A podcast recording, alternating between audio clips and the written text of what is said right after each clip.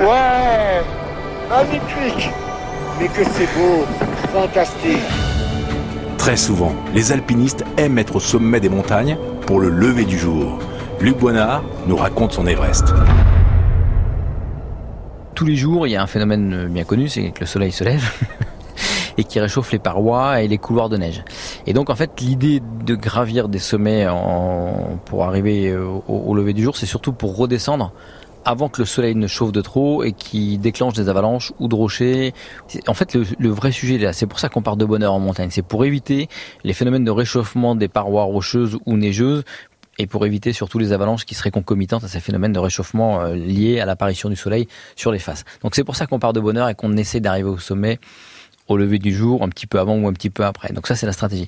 En Himalaya, c'est un peu la même, parce que la, la, descente, il faut toujours être précautionneux à la descente. C'est là où interviennent 70% des accidents, c'est à la descente. Parce qu'on a fait le sommet, on a réussi, on est euphorique, par contre, on est fatigué et on est vite déconcentrable et on est vite déconcentré et le faux pas peut très très vite arriver. avec la nuit, il y a une certaine stabilité qui s'installe. Euh, le regel, euh, il y a plein de paramètres qui rentrent en compte. Euh, souvent, le vent il baisse, il reforcit dès que le soleil arrive avec des thermiques, c'est normal. Et donc voilà pourquoi on part, on part, on part de bonne heure. Donc sauf que pour être au sommet de l'Everest au, lever du jour, bah, il faut, partir un peu plus que de bonne heure. Il faut partir à 21h la veille parce qu'il y a à peu près 8 à 9 heures d'ascension pour être au lever du jour là-haut à 5h45 du matin.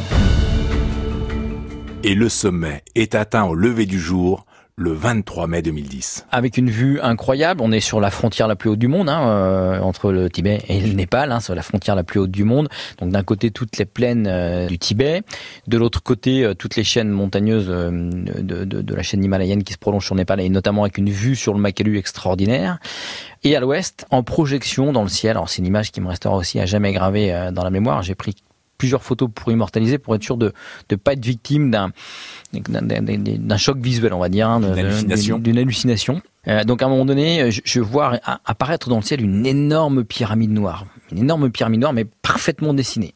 Et donc en fait, euh, quand le soleil se lève, il fait une projection juste de la partie sommitale, donc de cette partie euh, pyramidale de l'Everest, plus le soleil se lève, plus la pyramide d'Elson euh, sur, l'horizon, et donc après elle s'efface, euh, elle se noie dans, dans, les sommets en dessous. Donc ça c'était extraordinairement magnifique. Et cette pyramide est en photo sous la couverture du livre de Luc Boinard, Altitude, aux éditions Alizio, à retrouver en librairie.